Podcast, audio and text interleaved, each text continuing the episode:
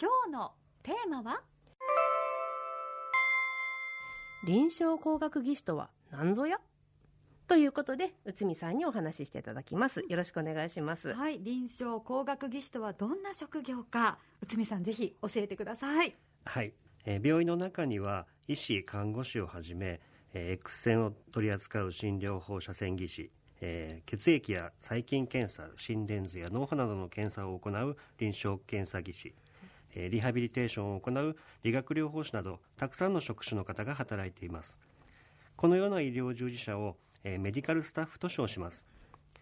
臨床工学技師も、え病院で働くメディカルスタッフの、え職種で、えクリニカルエンジニアと呼ばれ、え略して CE と呼ばれています。うん。臨床検査技師っていう名称はよく聞きますが臨床工学技師っていうお仕事は初めて聞いたような気がします。ね、そうですよね、はい。きっとね聞かなきゃ聞かない、まあ、当たり前のこと言いますけど、まあ、先ほどから繰り返しになりますけど現在の医療に不可欠な医療機器ね、あの医療機器って、えー日々進歩しているっていうことから工学の専門知識工学の工は工作の工ですけれども、まあ、工学の専門知識を生かして最新の医療機器を駆使してもう機器の安全確保とね有効性維持の担い手としてもチーム医療に貢献してもらっているなくてはならないポジションなわけですね。かっこいいですね。ね。ではその臨床工学技師とは具体的にどのようなことをされてるんでしょうか？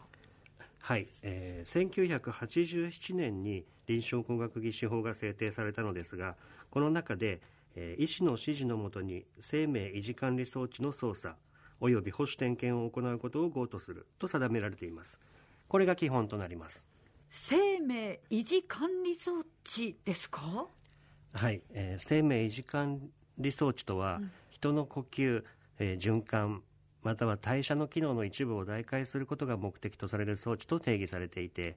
えー具体的には人工心肺装置や、えー血液浄化装置ペースメーカーや大動脈バルーンパンピング装置人工呼吸器除細動装置などになりますそうなんですよあの物騒な感じの言葉がたくさん並んだと思うんですけどあの生命維持管理装置はないと死んじゃう状態、なのでこれがあるから生きてられる状態を生み出すことができる機械なんですよね。すごいですよねそう考えるとね。うんっていうことを、まあ、その専門にやるっていう形であのもしかしたら我々よりもずっと人命に近いところにいるかもしれないっていう形ですね。えー制度が施行されて30年余り経った今なんですけども、えー実際に装置する、えー操作する医療機器や保守点検を行う医療機器は多岐にわたります、えーその他にも高気圧酸素治療器や、えー心臓カテーテル治療に関わる機器内視鏡電気メス、えー輸液ポンプシリンジポンプと、えーこれらは勤務する病院や診療科によって従事する内容が、えー変わってきますいやーこれ人工透析を行う東子先生の病院では本当に欠かせないお仕事ですよね。まさに命を支える機器そう。とかばかりですもんね。ね、冒頭に私がいないと何もできませんって言ったのはまさしくその通りでししてね。あの医療技術の進歩に伴って医療機器の性能が日々高度にそして複雑になっていきますからあの内海さんのような臨床工学技師はさまざまな医療機器に関する知識を持ってスムーズな治療や検査これすごい大事ですね。分かんない人間ばっかりだったら物進まないのでね。はい、あのき治療や検査が行えるようにチーム医療の一員として臨床現場を支えてるんです。うん、こう一刻を争うっていう時にも本当にそうねあうん。の力を発揮してくださる、まあ、そんな臨床工学技師というお仕事、まあ、いろいろなご苦労があるかと思いますが。そうですね。臨床工学技師として入ったのがもうえー二十何年前になるんですが、当然あのその頃私はそれほどあの知識もなかったですし動けないまあっていうことは、はい多々あった、でどちらかというと周りにいる看護師さんの方が私よりも深い知識を持ってることが多かったんですね、だからその方々にどのようにしてやっていったら認められるかっていうことをずっと考えながら、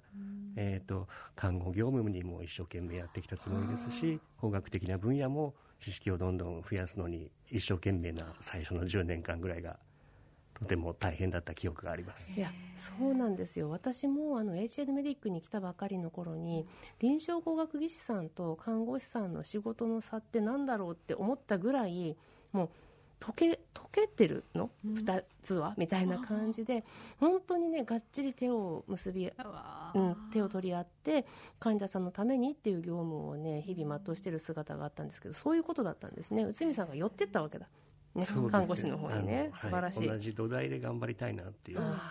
さすがです。そうですね。今二人ともうわーっていう声が出ましたけれどあの内海さんどうしてあのどのようにして臨床工学技師を目指すようになったんでしょうか？こうあんまりこう誇れるような理由ではなかったんですけども。ね何々私実際聞いたことないんですよねもともとうん高校生の頃はあの建築士になりたくて、えー進学するつもりだったんですがたまたま高校3年生の時のクラスメート、まあ、同級生ですね、が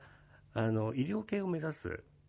人たちが多くて、まあ、なんとなくその人たちにこう感化されたような形であるあるこう途中からこう医療系がいいかなってただもともと工学的なことは好きだったので、えーなんかないかと。探したところ、たまたま臨床工学っていう名前を目にして、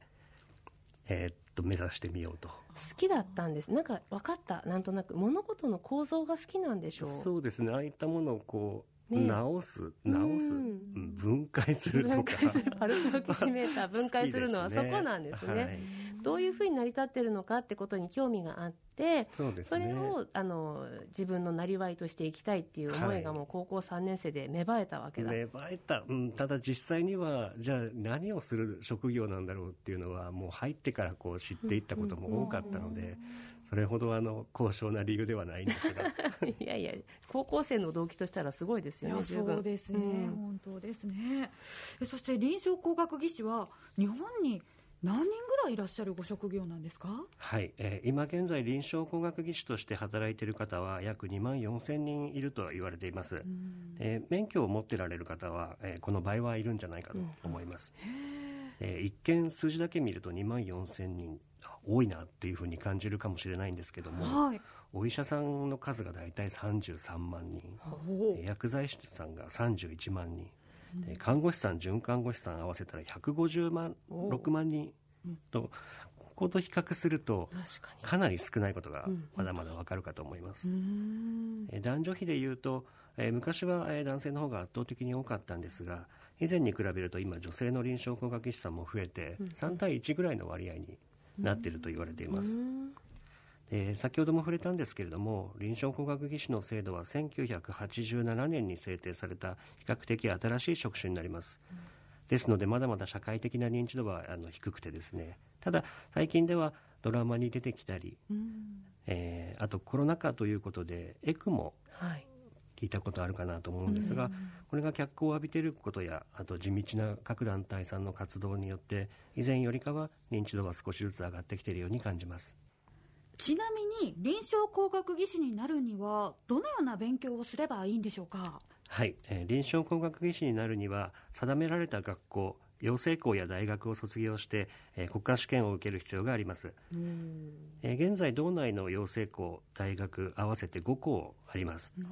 えー全国的に見たら、えー約85校あるそうです、えーまあ、国家試験の合格率は80%前半くらいで推移しています、でつい最近ですね3月の下旬に、えー国家試験の発表があったのですが今年は全国で、えー2232名が合格したそうです、